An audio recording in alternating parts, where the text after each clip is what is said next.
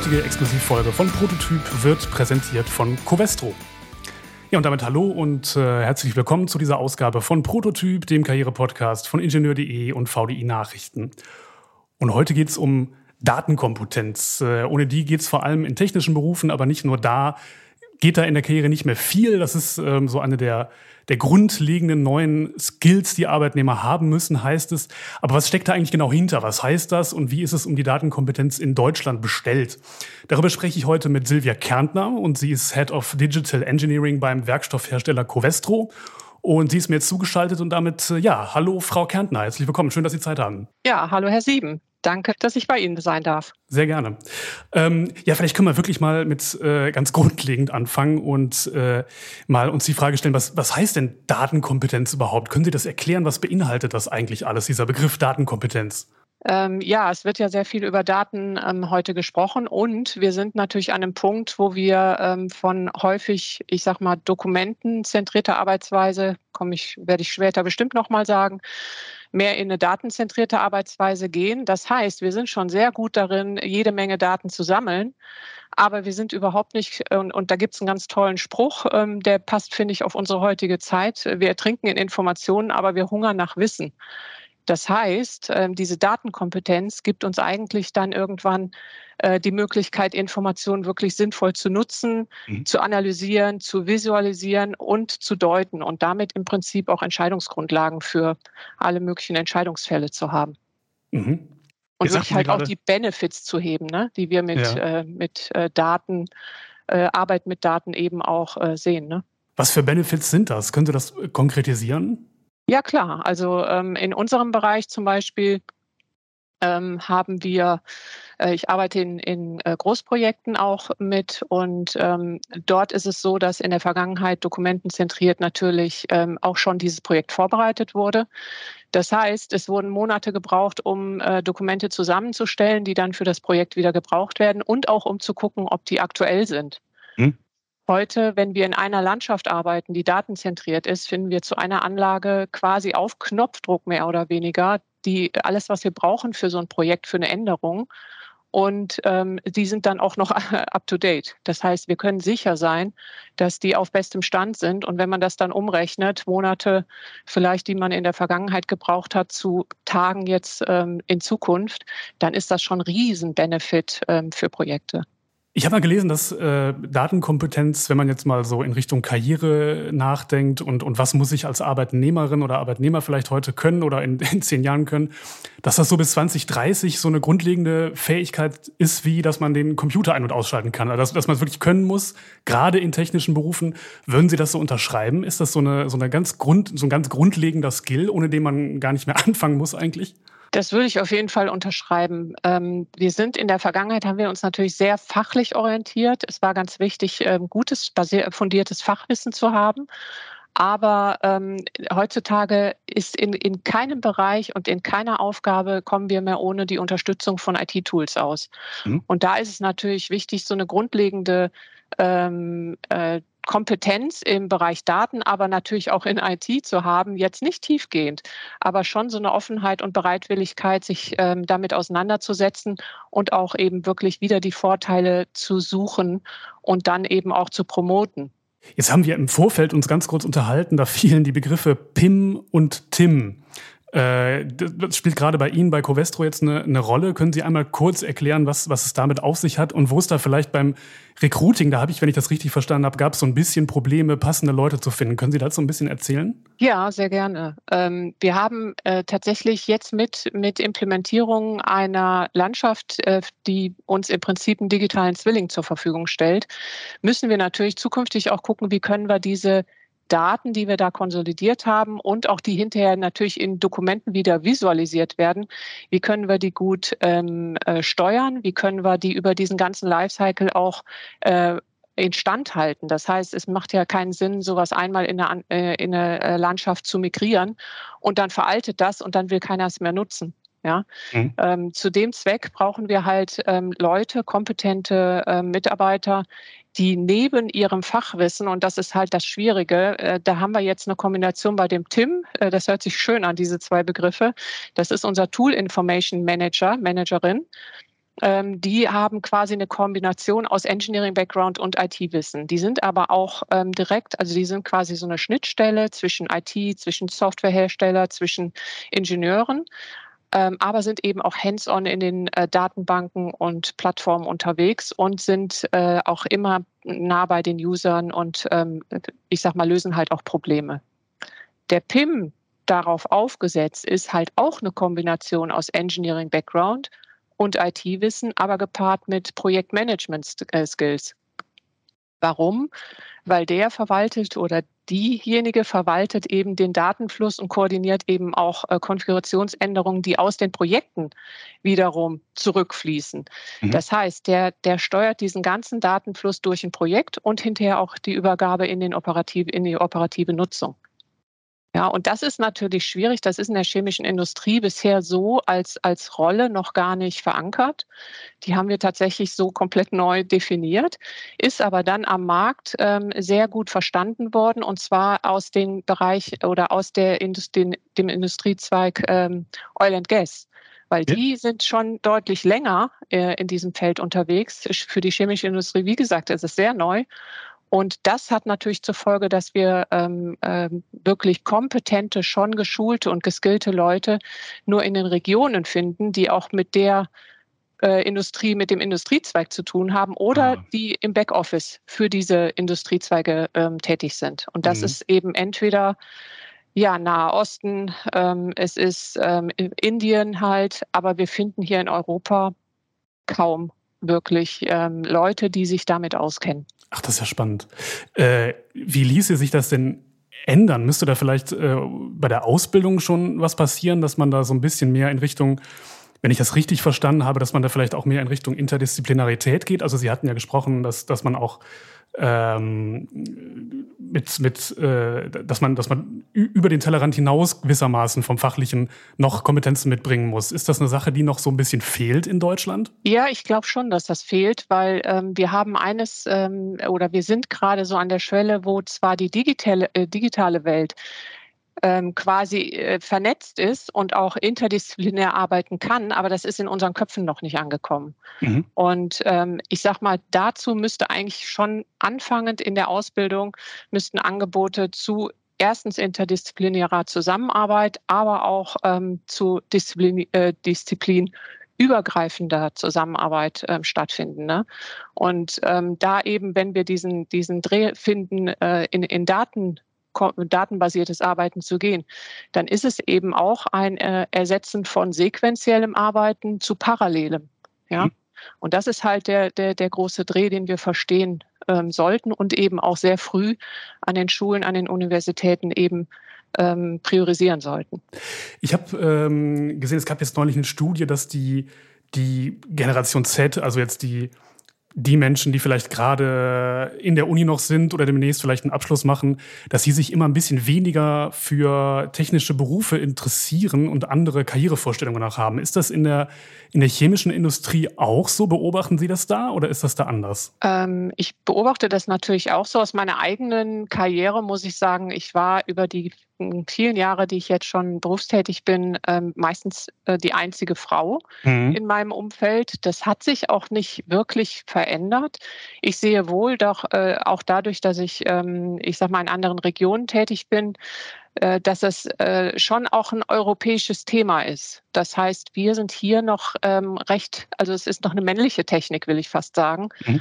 Und auch Schülerinnen und Schüler orientieren sich mehr an Klischees ne, für männliche und weibliche Berufe. Und, und da fängt es wieder an, dass man tatsächlich ganz früh ähm, ab Kindergarten, will ich mal sagen, äh, anfängt eben das aufzubrechen und auch den, den ähm, Kindern da eben die Perspektive mitzugeben, dass jeder Beruf für jeden eben auch äh, erstmal adäquat und machbar ist. Ja, mhm. und auch erreichbar und auch äh, erfüllend.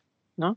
Okay. Und ähm, das ist aber tatsächlich, wenn wir, wenn wir uns auch mal Zahlen angucken, ne, also Frauen sind wirklich super unterrepräsentiert ähm, in MINT-Fächern, drei von zehn generell nur, ja. aber die sind häufig eben auch in Biowissenschaften und Architektur zum Beispiel.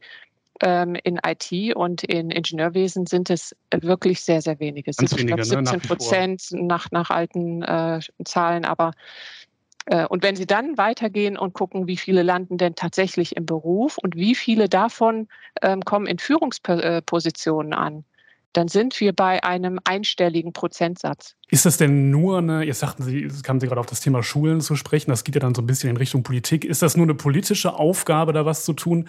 Oder können auch Unternehmen sich vielleicht verändern? Ich weiß nicht, wie das bei Ihnen jetzt ist, bei Covestro oder so. Kann man da als Unternehmen auch irgendwie versuchen zu signalisieren, dass ähm, der Beruf selbstverständlich für, für Frauen genauso geeignet ist wie für alle anderen. Gibt es da, gibt's da Möglichkeiten aus Unternehmenssicht? Ähm, auf jeden Fall. Allerdings ist ja da schon, greifen wir natürlich auf das Angebot äh, zurück, was natürlich schon am Markt dann ist. Mhm. Ja, aber was ich in den, in den äh, Unternehmen als sehr wichtig finde, und das ähm, sehe ich bei Covestro eben sehr stark, sehr positiv umgesetzt, ist, dieses Thema Diversity Inclusion ist ja im Prinzip auch, dass ähm, Frauen oder eben auch ähm, andere ähm, Gruppen von Personen eben auch äh, mit, in, mit in den Blick genommen werden.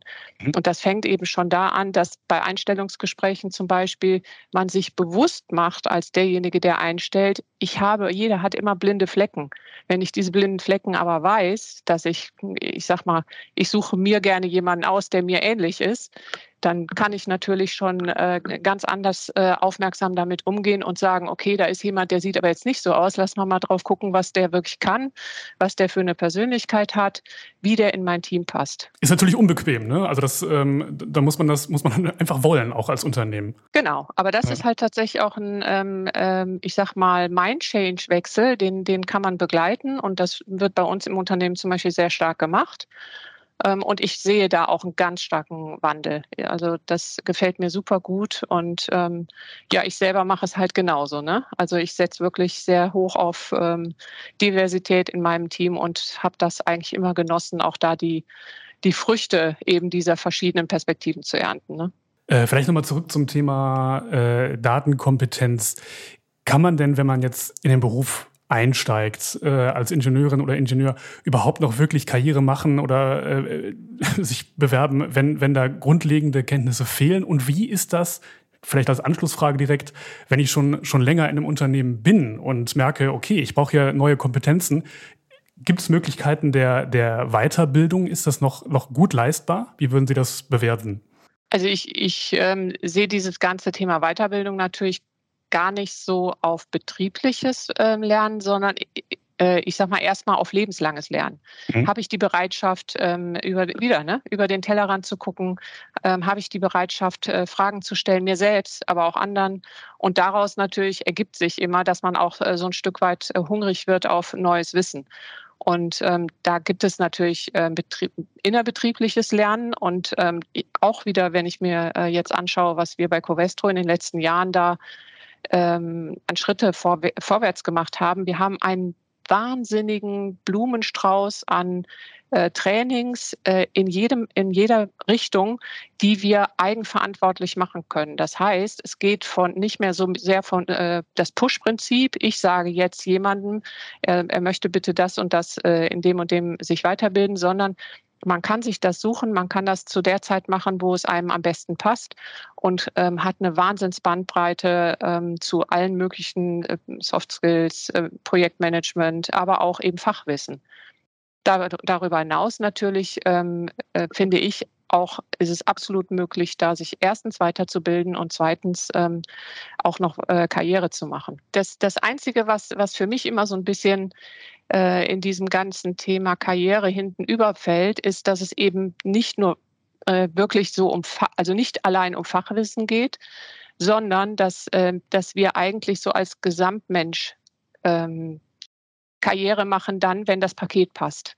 Mhm. Ja, und das gehört da, dazu gehört für mich eben wirklich, dass ähm, die Ausprägung von Soft Skills auch bei Ingenieuren und auch darauf sollte in der Ausbildung schon mehr Wert gelegt werden ähm, eben äh, da auch gleichberechtigt äh, in, in der Karriereleiter ähm, betrachtet wird. Also es sollte den Leuten eben auch viel wert sein, ihre Soft Skills da entsprechend, entsprechend zu entwickeln. Vor allen Dingen, weil ich sag mal, äh, heute ist halt äh, alles komplex, es wird immer komplexer.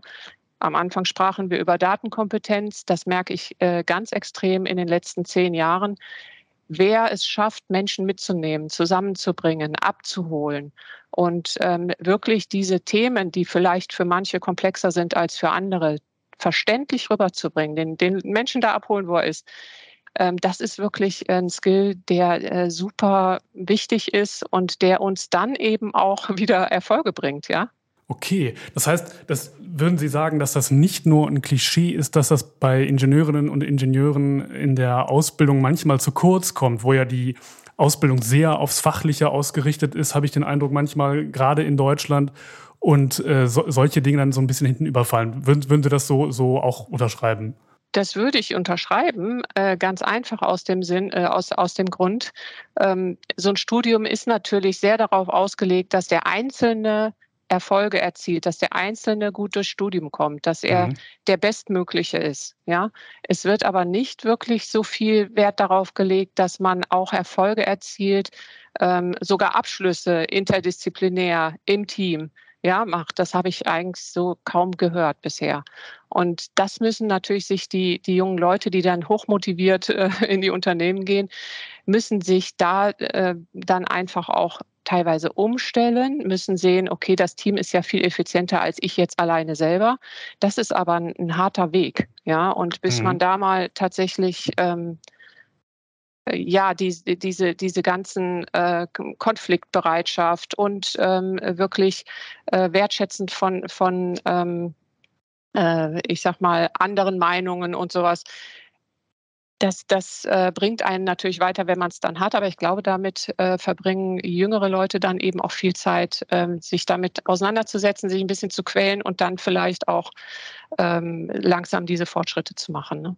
Ist wahrscheinlich aber auch ein bisschen Typfrage. Ne? Also vielleicht entscheide ich mich ja auch bewusst für ähm, ein MINT-Fach, weil ich darin besonders gut bin und jemand bin, der gerne vielleicht alleine an, irgendwelche, an irgendwelchen Geschichten rumbastelt und äh, eben, eben diese Teamsache für mich nicht so wichtig ist. Ist das, ist das Quatsch oder ist das vielleicht muss man das auch mit, mit berücksichtigen, dass Menschen aus dem Bereich manchmal einfach äh, so, so ticken.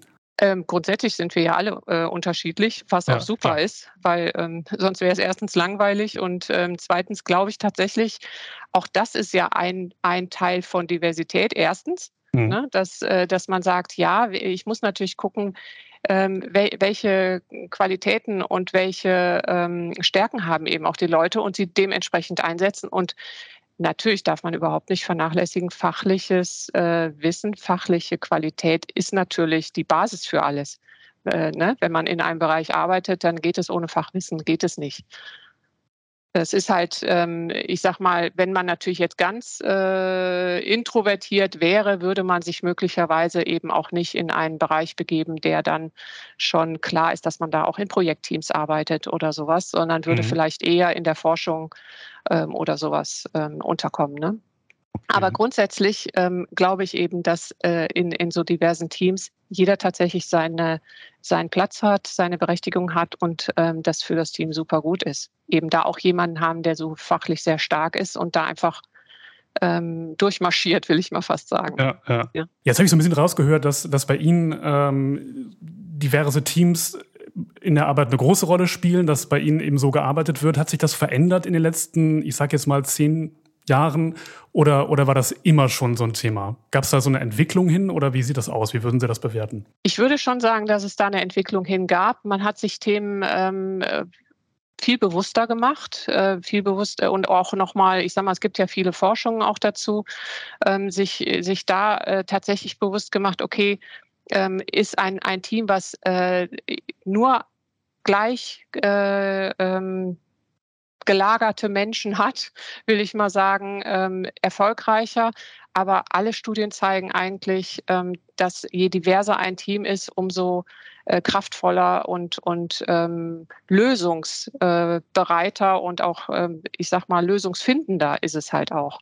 Ja, mhm. und da glaube ich, dass das hat, äh, da haben wir in den letzten Jahren viel dazugelernt. Ähm, die Unternehmen, jeder Einzelne und ähm, dann wird es natürlich äh, auch ausprobiert, genau wie man neue Techniken ausprobiert, probiert man natürlich ähm, auch mehr und mehr aus, ähm, wirklich äh, die, die, ganze Bandbreite der Diversität zu nutzen. Und ich habe eigentlich ähm, bisher kaum irgendwo ähm, Stimmen gehört, die sagten, um Gottes Willen, das, äh, das funktioniert gar nicht, sondern nein, ganz im Gegenteil. Ähm, das sollten wir einfach noch verstärken. Ne? Aber da passiert jetzt insgesamt so, so in der Arbeitswelt ein, ein Wandel. Ne? Also das, ich glaube, das, das Stichwort Change Management, das lag Ihnen noch am Herzen, ähm, äh, wo Sie vielleicht nochmal drüber reden möchten. Ja, das ist das tatsächlich, wo ich eben auch sagte, Menschen mitnehmen, zu bringen, äh, zusammenbringen, abholen. Hm. Ich habe das vor einigen Jahren, ich habe äh, auch eine ganze Weile in der IT ähm, gearbeitet und dort eben auch ähm, pro, ja, globale Projekte gemacht, geleitet. Und ähm, dort habe ich dann irgendwann für mich festgestellt, okay, es geht natürlich immer sehr um Ziele erreichen, um Zahlen, Daten, Fakten und habe dem eigentlich irgendwann, weil ich sag mal, es, es, äh, man kann kein Tool einführen, wenn man nicht die Menschen trainiert, mitnimmt und auch ein Stück weit dann überzeugt, dass der neue Weg besser ist als der alte. Mhm.